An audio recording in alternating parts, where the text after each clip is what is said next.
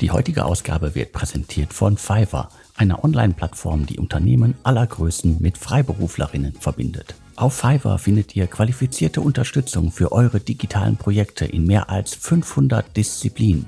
Die Bandbreite reicht von Grafikdesign über digitales Marketing bis hin zu Website-Programmierung. Euer Startup benötigt einen neuen Webshop, mehr Social Media Awareness oder verbessertes SEO? Die weltweite Community der Fiverr Freelancerinnen steht euch sofort und unkompliziert zur Verfügung. Einen ganz schnellen Überblick über alle Angebote könnt ihr euch mit Hilfe der Fiverr App verschaffen. Im Pinterest-Style zeigt Fiverr hier die schönsten und kreativsten Arbeiten der Community und hilft Inspirationen für euer nächstes Projekt zu finden. All das findet ihr jetzt auf www.fiverr.com. Fiverr schreibt man natürlich F-I-V-E-R-R. Alle Infos und natürlich auch den Link findet ihr wie immer auch in den Show Notes zum Podcast.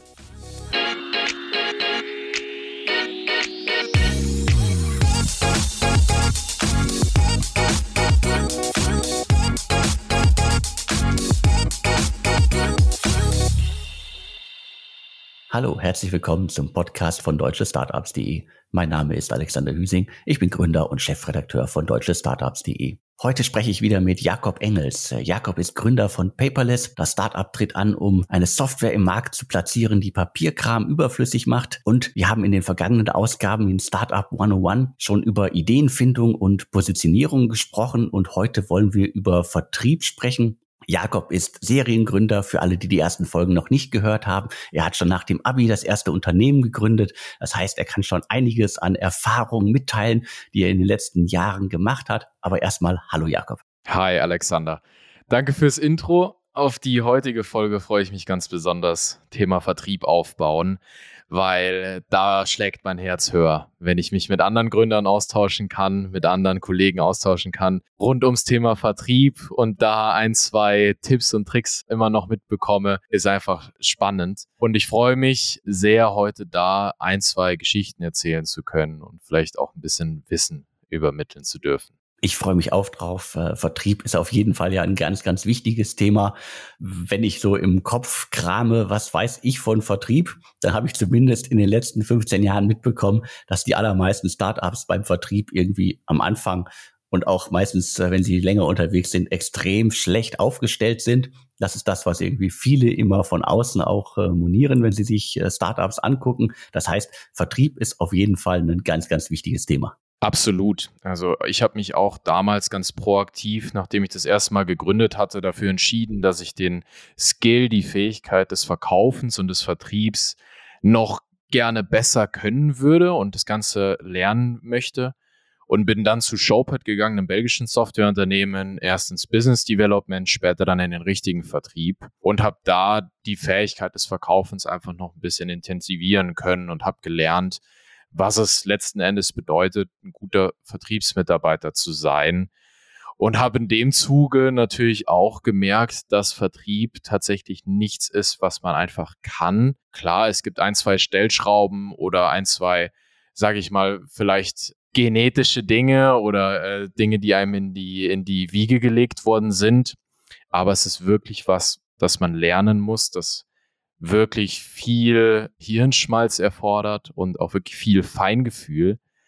Und es ist nichts, was man einfach kann. Hat vielleicht auch so ein bisschen mit der schlechten Reputation von Vertrieb zu tun. Dass viele Leute sagen, ach, in den Vertrieb geht jeder, der irgendwie nicht weiß, was er machen möchte oder der nichts anderes kann. Versuche ich immer wieder ein bisschen aufzulockern, dieses Bild, weil es tatsächlich ein, ein Job und ich sage es nochmal, eine Fähigkeit ist, die sehr viel Können erfordert und die sicherlich auch enorm viel Zukunft hat in der Arbeitswelt, weil gute Vertriebsmitarbeiter, gute Berater immer benötigt werden. Du hast, glaube ich, gerade was richtig Wahres gesagt. Also das äh, Bild, das viele vom Vertrieb haben und das erklärt vielleicht dann auch das äh, schlechte Image oder auch vor allen Dingen vielleicht erklärt es auch, warum sich so wenige Gründerinnen darum kümmern. Also beim Vertrieb hat man immer das Gefühl, da ruft irgendjemand irgendwo an, der will irgendjemand was verkaufen, was er gar nicht braucht. Und äh, damit sind wir dann auch gleich schon irgendwie beim schlechten Image, das äh, Vertrieb hat. Also Kaltakquise, irgendwie Leute, die nerven und so weiter. Also Das sind vielleicht so die Aspekte, die man erstmal bei, beiseite schieben muss. Vor allen Dingen ja auch als äh, ein Gründer, eine Gründerin, die gerade ein Unternehmen aufgebaut hat und die ihr Produkt, ihre Idee, ihre Software quasi in den Markt bringen möchte. Mein ehemaliger Manager hat auch immer gesagt, ein richtig guter Vertriebler hilft dem Gegenüber eigentlich dabei, die richtige Entscheidung zu treffen. Was da drin steckt, ist sehr viel Wahrheit und so sollte man auch wirklich denken im Vertrieb. Ich zwinge niemandem irgendwas auf, was er nicht braucht. Das ist ja schon mal so der Mythos Nummer eins. Vertriebsmitarbeiter wollen jedem alles verkaufen. Sie rufen an und ich brauche nichts und mir wird es trotzdem verkauft. Aber nein, da ist eigentlich mittlerweile schon eher das Mantra so, dass man sagt, wenn kein Bedarf da ist, dann trete ich als Berater auf und sage auch, das brauchst du nicht und empfehle vielleicht eine andere Lösung oder einen anderen Lösungsansatz. Weil nur wenn man langfristig und nachhaltig mit dem Kunden zusammenarbeitet als Vertriebsmitarbeiter, hat man natürlich dann auch Potenzial, nach dem ersten Verkauf vielleicht noch zu expandieren und weitere Dienstleistungen zu positionieren und zu platzieren beim Kunden und dann ähm, eben weitere Verkäufe dann auch noch zu tätigen.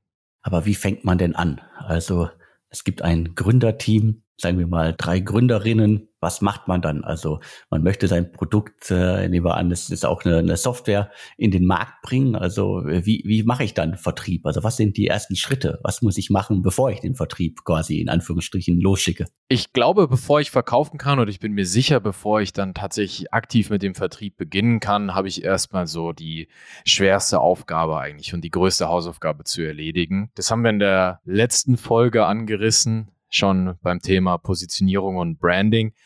Ich muss mir erstmal darüber klar werden, an wen möchte ich eigentlich verkaufen? Wer profitiert denn von meiner Lösung? Wer ist meine Zielgruppe? Und dann da den Fokus auch setzen.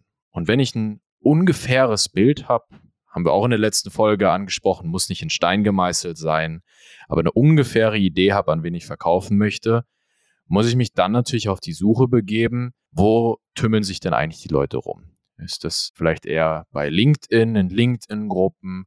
Haben die Slack-Communities? Sind sie vielleicht technisch affiner und sind bei Indie-Hackers unterwegs? Finde ich sie vielleicht in Verzeichnissen oder muss ich die Unternehmen direkt ansprechen?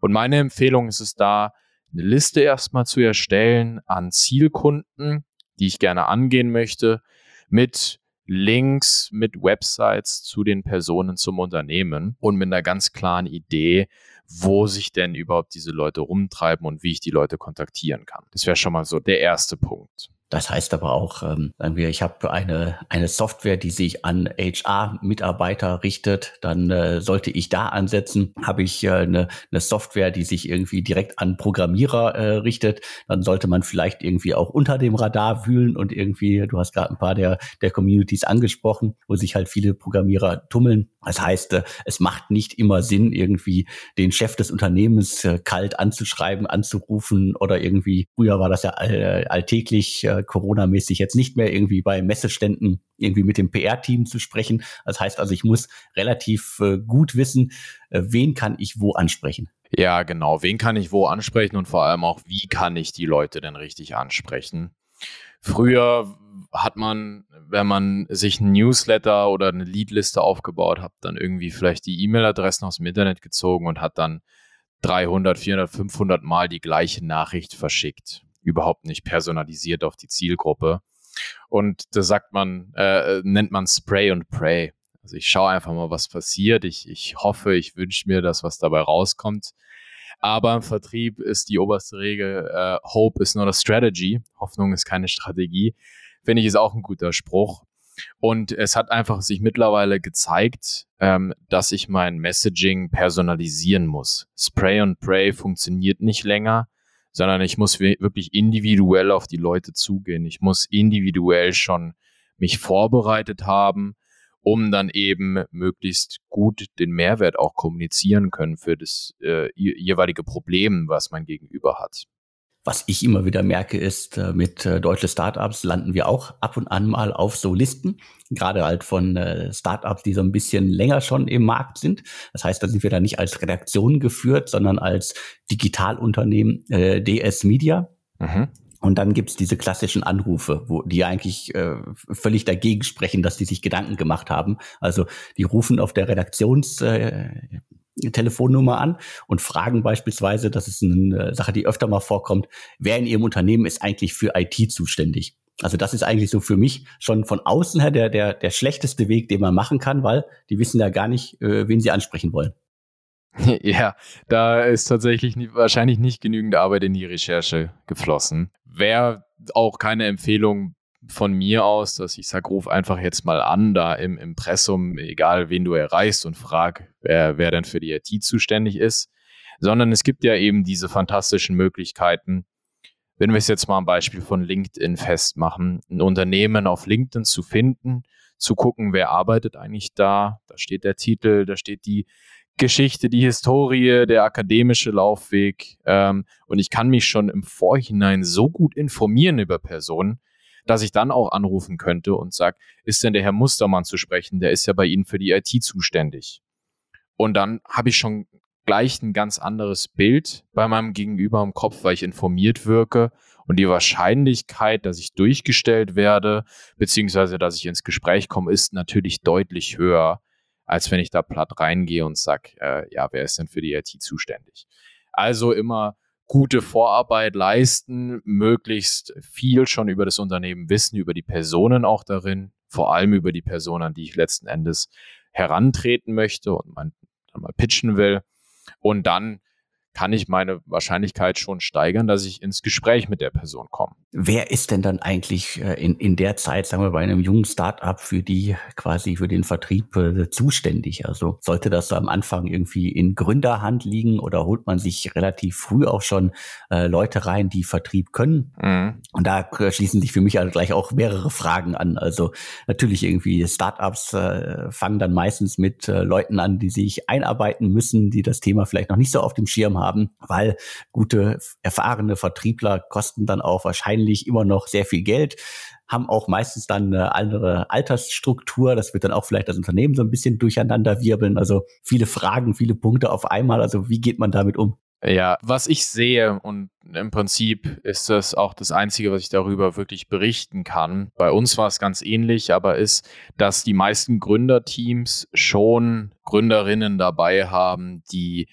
vertriebsaffin sind von vornherein. Weil man einfach sagt, bevor ich überhaupt nicht mal in meinem Gründerteam ein, zwei, drei, vier, am besten zehn Unternehmen mal äh, pitchen und dann die auch verkaufen kann, muss ich mir gar keine Gedanken über irgendwie externe Vertriebsmitarbeiter machen, die ich einstelle. Besonders weil die ersten Kunden natürlich einfacher kommen sollten, im besten Fall, weil die vielleicht aus dem direkten Netzwerk stammen, über Freunde, über Bekannte, über Familie reinkommen. Und da sollte ich als Gründerteam erstmal schauen, ja, zehn Accounts selber zu closen. Einfach um auch schon mal so ein paar Hypothesen formuliert zu haben und zu wissen, wie denn so ein Vertriebszyklus abläuft. Was dann passiert, oftmals ist, dass die Gründer sagen, die Gründerinnen sagen, gut, ist tatsächlich nicht mein Bereich. Ich stelle mir jetzt für einen Schritt in dem ganzen Vertrieb, beispielsweise dem Business Development, jemanden ein. Business Development bedeutet oder sind die Personen, die Zielkunden ausfindig machen und dann schon mal mit denen in Kontakt treten und zumindest eine erste Connection herstellen und vielleicht ein Erstgespräch mit den Personen einbuchen. Und ab da könnten dann die Gründerinnen wieder übernehmen. Die heutige Ausgabe wird präsentiert von Fiverr, einer Online-Plattform, die Unternehmen aller Größen mit Freiberuflerinnen verbindet. Auf Fiverr findet ihr qualifizierte Unterstützung für eure digitalen Projekte in mehr als 500 Disziplinen. Die Bandbreite reicht von Grafikdesign über digitales Marketing bis hin zu Website-Programmierung. Euer Startup benötigt einen neuen Webshop, mehr Social Media Awareness oder verbessertes SEO? Die weltweite Community der Fiverr Freelancerinnen steht euch sofort und unkompliziert zur Verfügung. Einen ganz schnellen Überblick über alle Angebote könnt ihr euch mit Hilfe der Fiverr App verschaffen. Im Pinterest-Style zeigt Fiverr hier die schönsten und kreativsten Arbeiten der Community und hilft Inspirationen für euer nächstes Projekt zu finden. All das findet ihr jetzt auf www.fiverr.com. Fiverr schreibt man natürlich F-I-V-E-R-R. Alle Infos und natürlich auch den Link findet ihr wie immer auch in den Show Notes zum Podcast. Gibt es denn eigentlich äh, sowas wie einen äh, richtig guten Weg? Also was ist irgendwie hier für verschiedene Zielgruppen am besten? Also ist es dann irgendwie eine E-Mail? Ist es eine Nachricht auf äh, LinkedIn? Ist es sozusagen der, der klassische äh, Anruf oder äh, gibt es da irgendwie so einen Königsweg oder muss man das wirklich auch überall anpassen und auch immer über verschiedene Kanäle spielen? Man sollte grundsätzlich immer von Anfang an auf allen Kanälen streuen. Sprich, über LinkedIn versuchen, vielleicht hat man ja auch den Sales Navigator, um da ein bisschen besseren Research machen zu können. Dann kann man zum Beispiel die In-Messages, glaube ich, heißen die, verschicken. Habe ich keine wahnsinnig guten Erfahrungen gemacht, habe aber auch schon mit Gründerinnen gesprochen, die damit sehr gute Erfahrungen gemacht haben. Für mich bei LinkedIn ist es meistens dann doch eher die Kontaktanfrage ohne Nachricht und dann, sobald ich bestätigt wurde, schieße ich dann meine Nachricht raus.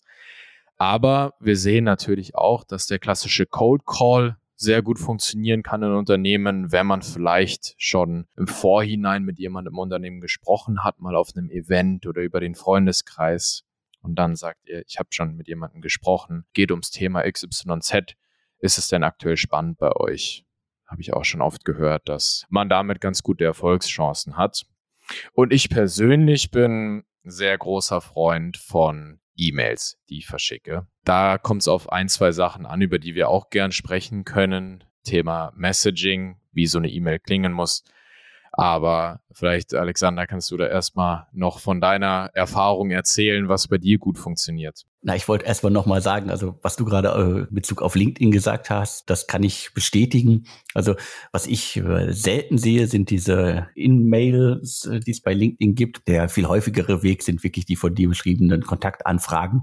Und dann kommt irgendwie relativ schnell danach, wenn man den Kontakt bestätigt hat, quasi so dieses, dieses Anschreiben oder quasi der, der, der Pitch, sei es jetzt irgendwie, ob es ein Startup-Pitch ist oder natürlich landen auch Vertriebssachen immer wieder bei mir, was manchmal zum Schmunzeln ist, weil mir dann teilweise quasi Mitarbeiter äh, Sachen von Startups anbieten, äh, von Startups, die ich seit fünf Jahren kenne über die wir schon diverse Male berichtet haben. Das ist dann auch wieder so ein bisschen, da stimmt der Verteiler dann nicht so ganz richtig, das hatte ich ja gerade auch schon mal angesprochen. Und ja klar, aber das, das Allermeiste, was ich so sehe, was irgendwie ja über Umwege oder fälschlicherweise als äh, ja, Vertriebsmails äh, bei mir landet, sind wie gesagt auch wirklich äh, Mails. Also da ist irgendwie bei das Thema E-Mail ist da noch ein ganz, ganz großer Aspekt. Beim Thema Vertrieb äh, ist glaube ich, das, was ich am, am häufigsten wahrnehme, wo ich ja immer sagen muss, ich bin ja eigentlich gar nicht der richtige Ansprechpartner. Das sind ja dann eigentlich eher verwirrte Mails, die bei mir landen, weil wir irgendwie fälschlicherweise da auf diesem Verteiler landen.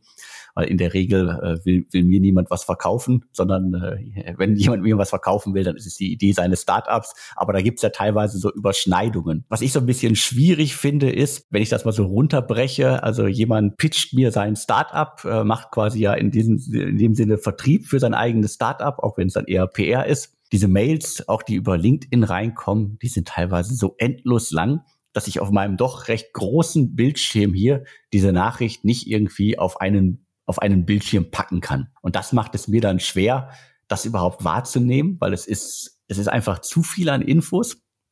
Und äh, ich weiß dann häufig auch gar nicht mehr, äh, wo, worum geht's da eigentlich genau. Also es ist einfach äh, zu viel zu viel des Guten und dementsprechend, also das, das gilt für viele Dinge im Leben, aber ich glaube, für den Vertrieb ist es auch nochmal wichtig, um irgendwie da diese sprichwörtlichen Fuß in die Tür zu bekommen, muss irgendwie das Ganze irgendwie relativ kurz sein und irgendwie mit irgendwas verbunden sein, dass man irgendwie darauf anspringt. Wenn ich mit Personen spreche oder auch äh, MitarbeiterInnen im, im Vertrieb schule, sage ich auch immer, die oberste Regel ist KISS. Damit meine ich jetzt nicht irgendwie küssen, seinen, seinen Prospect, sondern keep it short and simple. Also halt's kurz und sehr einfach. Und es gibt eine Faustregel. Das heißt, die Nachricht sollte eigentlich einen Bildschirm lang sein vom Smartphone. Sollte jeder mal testen, der Vertriebsmails schickt, einfach mal vielleicht übers Handy verschicken an die eigene E-Mail-Adresse ist es denn einen Bildschirm lang beim Smartphone? Weil es ist einfach eine falsche Vermutung, wenn ich meinem Prospect, also meinem Gegenüber, eine E-Mail schicke und davon ausgehe, dass der sich jetzt fünf Minuten Zeit nimmt, die zu lesen. Ich muss auf den Punkt kommen. Ich werde nicht erwartet mit meiner Mail. Das muss man sich ja auch immer vor Augen halten. Niemand wartet auf den kalten Anruf, niemand wartet auf die kalte Mail. Deswegen muss ich von vorherein einfach schon wahnsinnig relevant sein, direkt zum Punkt kommen und dann mit einem einfachen Call to Action, am besten mit einem Ja-Nein-Call to Action, meine Frage stellen und ebenso schauen, dass ich meine Antwortraten nach oben schraube. Das fehlt mir wirklich sehr, sehr häufig. Also e, egal bei um welches Thema es geht. Ich weiß dann häufig auch gar nicht, äh, wenn ich angesprochen werde, wie soll ich darauf überhaupt darauf reagieren? Oder was ist jetzt der beste Weg? Also kann ich irgendwie direkt äh, sagen, ja, äh, das interessiert mich oder soll ich auch einfach sagen, nein, es interessiert mich? Also wenn das klar kommuniziert ist, dann ist ja für beide Seiten irgendwie das, äh, in Anführungsstrichen, das Problem gelöst. Wenn es für mich interessant ist, dann kann ich irgendwie mit äh, Ja antworten ganz schnell oder irgendwie so Zustimmung geben. Und äh, wenn ich Nein sage, dann ist es für mich ja okay. Aber es sollte dann für das Gegen für die Gegenüberseite dann auch auf jeden Fall äh, erstmal irgendwie abgeschlossen sein. Ja, ich sollte es wirklich der Gegenüberseite so einfach wie möglich machen, zu antworten, kristallklar meinen Mehrwert kommunizieren und wenn es dann von Mehrwert ist oder spannend ist, werde ich schon meine Antwort bekommen. Falls nein, dann nicht.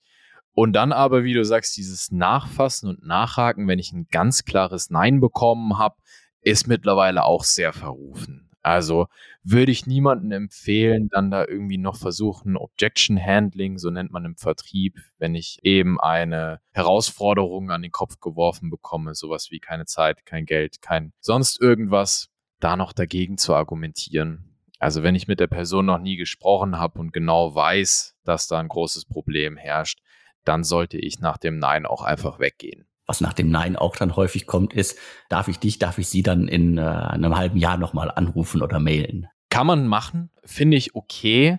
Was ich aber empfehlen würde, wenn man es denn doch einfach da nochmal wissen möchte, da hatten wir damit schon in Vergangenheit Erfolg, dass man fragt, gibt es denn einen anderen Ansprechpartner bei dir im Unternehmen, der sich mit dem Thema auseinandersetzt?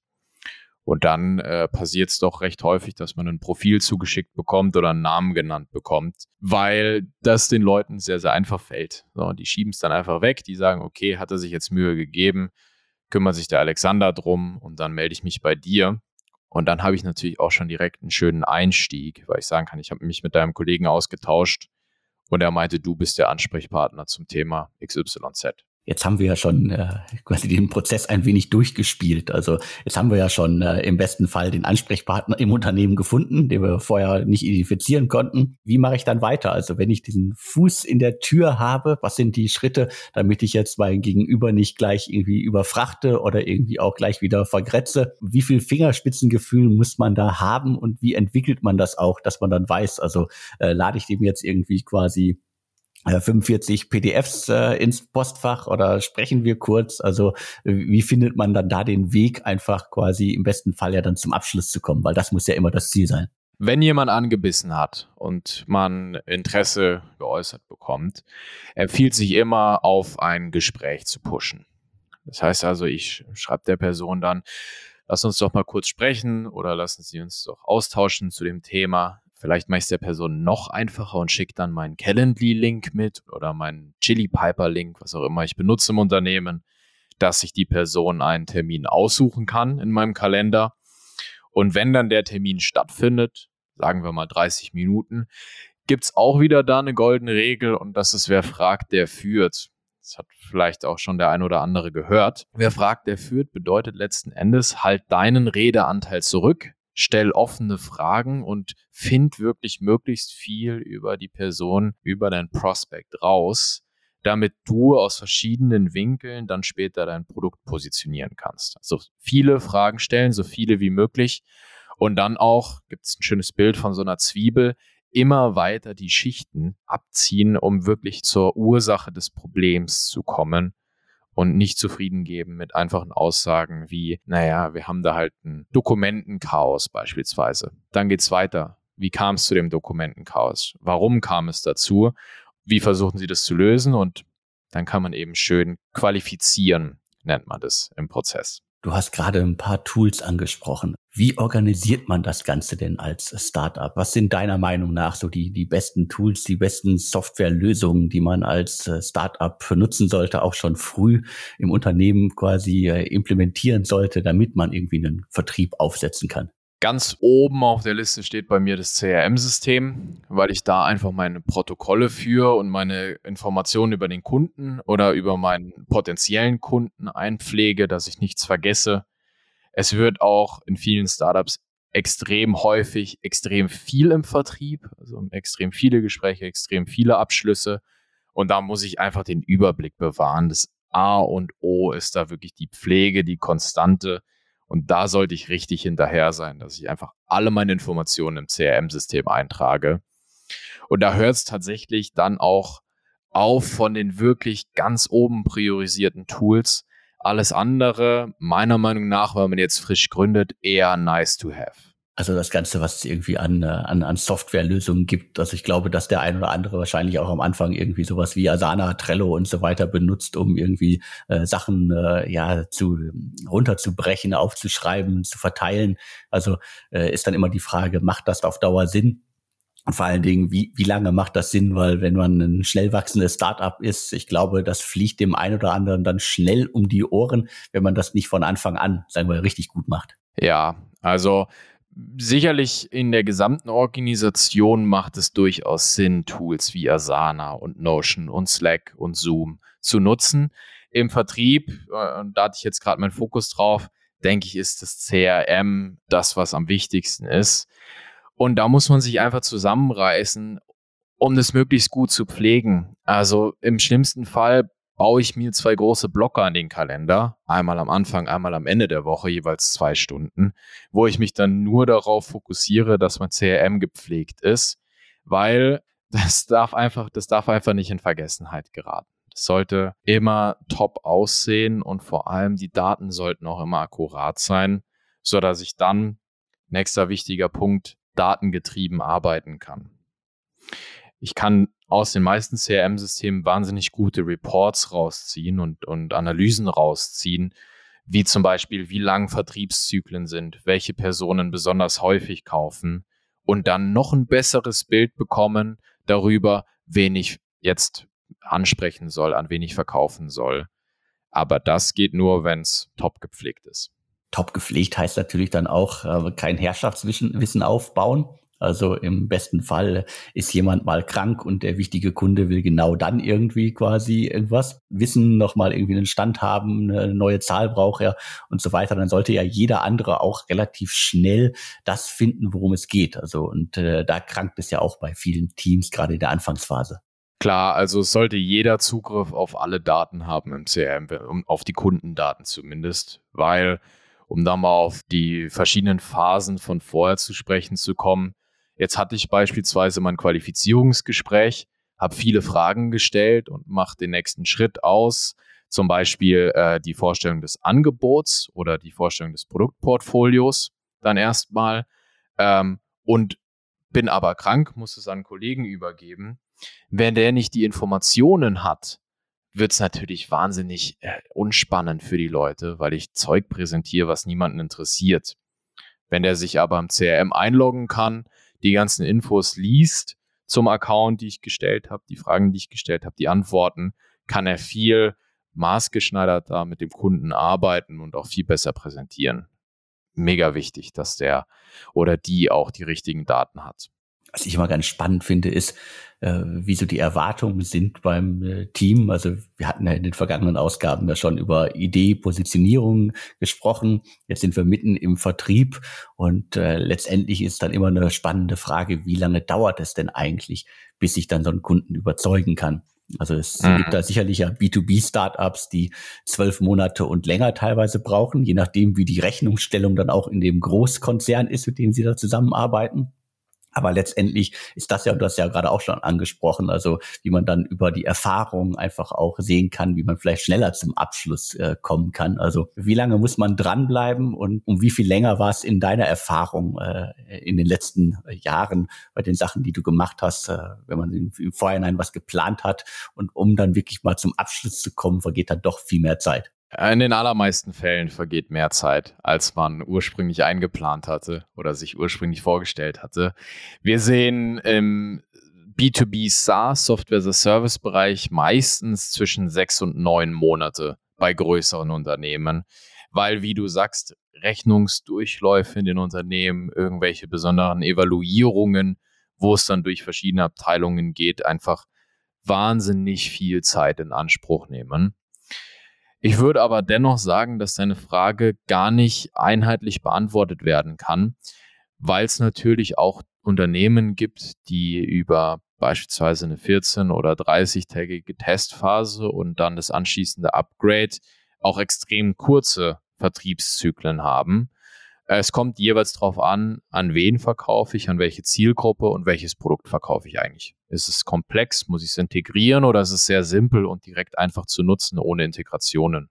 Wäre es zum Beispiel so die große Frage im Softwarebereich. Das heißt, äh, da gibt es für jeden äh, individuelle Herausforderungen und auch äh, ja verschiedene Wege, um letztendlich zum Ziel zu kommen, um quasi sein Produkt dann auch endlich ja über den Vertrieb an Unternehmen, an Kunden zu verkaufen.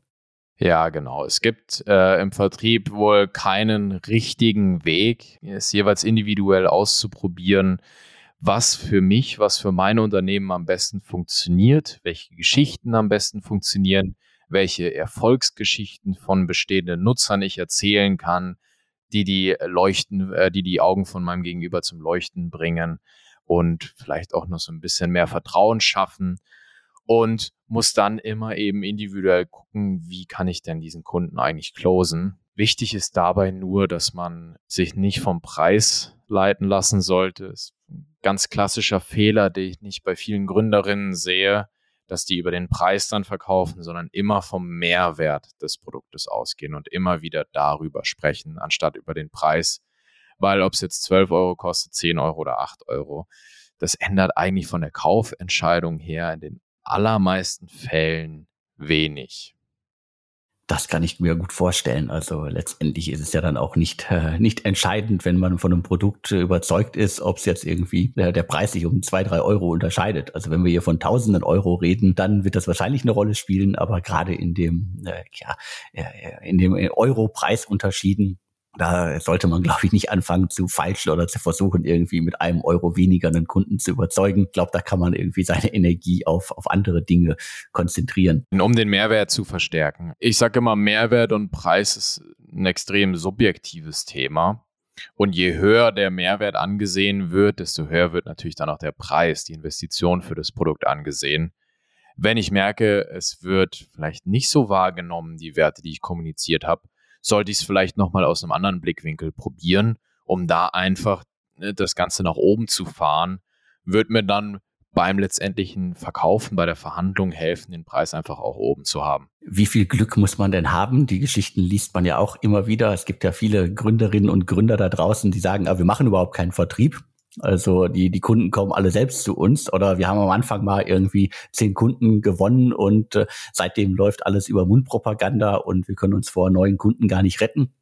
Also sind das Geschichten, die täglich vorkommen, also oder sind das äh, Geschichten, die man gerne hört und äh, die Wirklichkeit sieht ganz anders aus? Eher letzteres sind Geschichten, die man gerne hört, die man auch viel hört, weil sie natürlich spannend sind und sich schnell verbreiten auch. Und jeder sagt, boah, hast du hiervon gehört und davon gehört. Und dann heißt, hat man natürlich auch, auch als Unternehmen auf einmal so ein Rad am Laufen, weil genau dann das eintritt. Wir sprechen darüber und kaufen dann vielleicht das Produkt.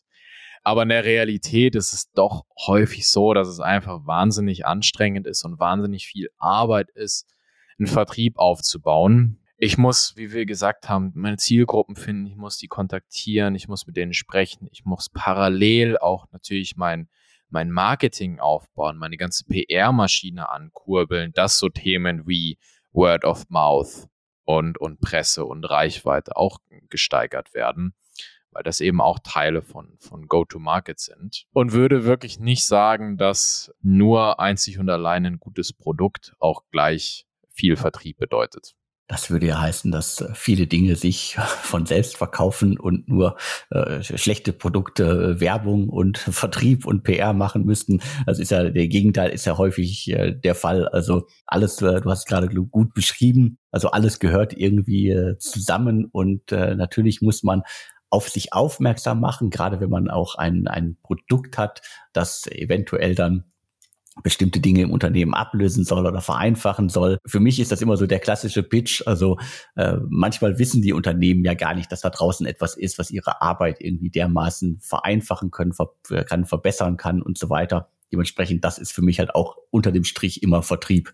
Auf jeden Fall. Ich muss immer gucken, ja auch einfach vielleicht ein Bedürfnis zu schaffen beim Unternehmen, die noch gar nicht über ihr Problem wissen und oft muss man dann mal so die, die, die Scheuklappen erstmal auch absetzen äh, beim Gegenüber, ganz proaktiv, dass erkannt wird, ja, dass da tatsächlich doch ein Bedarf da ist und vielleicht mein Produkt helfen kann, das Problem zu lösen. Jetzt haben wir schon eine ganze äh, Anzahl von Minuten über Vertrieb gesprochen, schon viele Punkte angesprochen.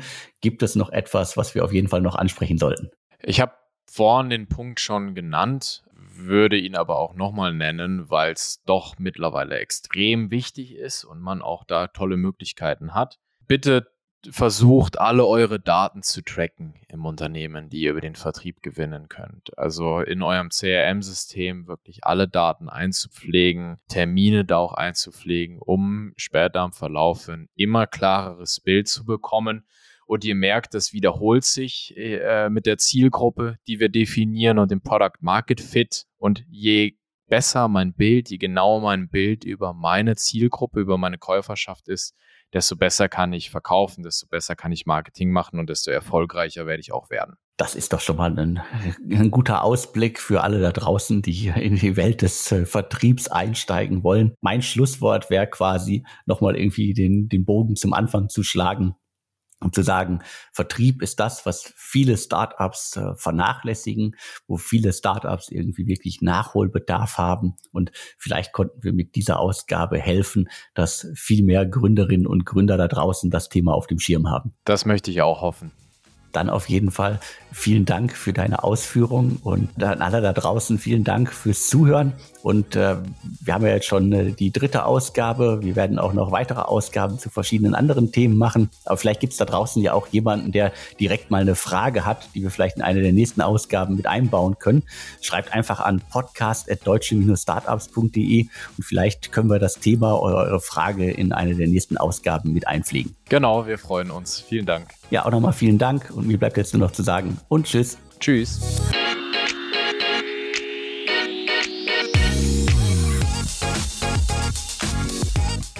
Die heutige Ausgabe wird präsentiert von Fiverr, einer Online-Plattform, die Unternehmen aller Größen mit Freiberuflerinnen verbindet. Auf Fiverr findet ihr qualifizierte Unterstützung für eure digitalen Projekte in mehr als 500 Disziplinen. Die Bandbreite reicht von Grafikdesign über digitales Marketing bis hin zu Website-Programmierung. Euer Startup benötigt einen neuen Webshop, mehr Social Media Awareness oder verbessertes SEO? Die weltweite Community der Fiverr Freelancerinnen steht euch sofort und unkompliziert zur Verfügung. Einen ganz schnellen Überblick über alle Angebote könnt ihr euch mit Hilfe der Fiverr App verschaffen. Im Pinterest-Style zeigt Fiverr hier die schönsten und kreativsten Arbeiten der Community und hilft Inspirationen für euer nächstes Projekt zu finden. All das findet ihr jetzt auf www.fiverr.com. Fiverr schreibt man natürlich F-I-V-E-R-R. Alle Infos und natürlich auch den Link findet ihr wie immer auch in den Show Notes zum Podcast.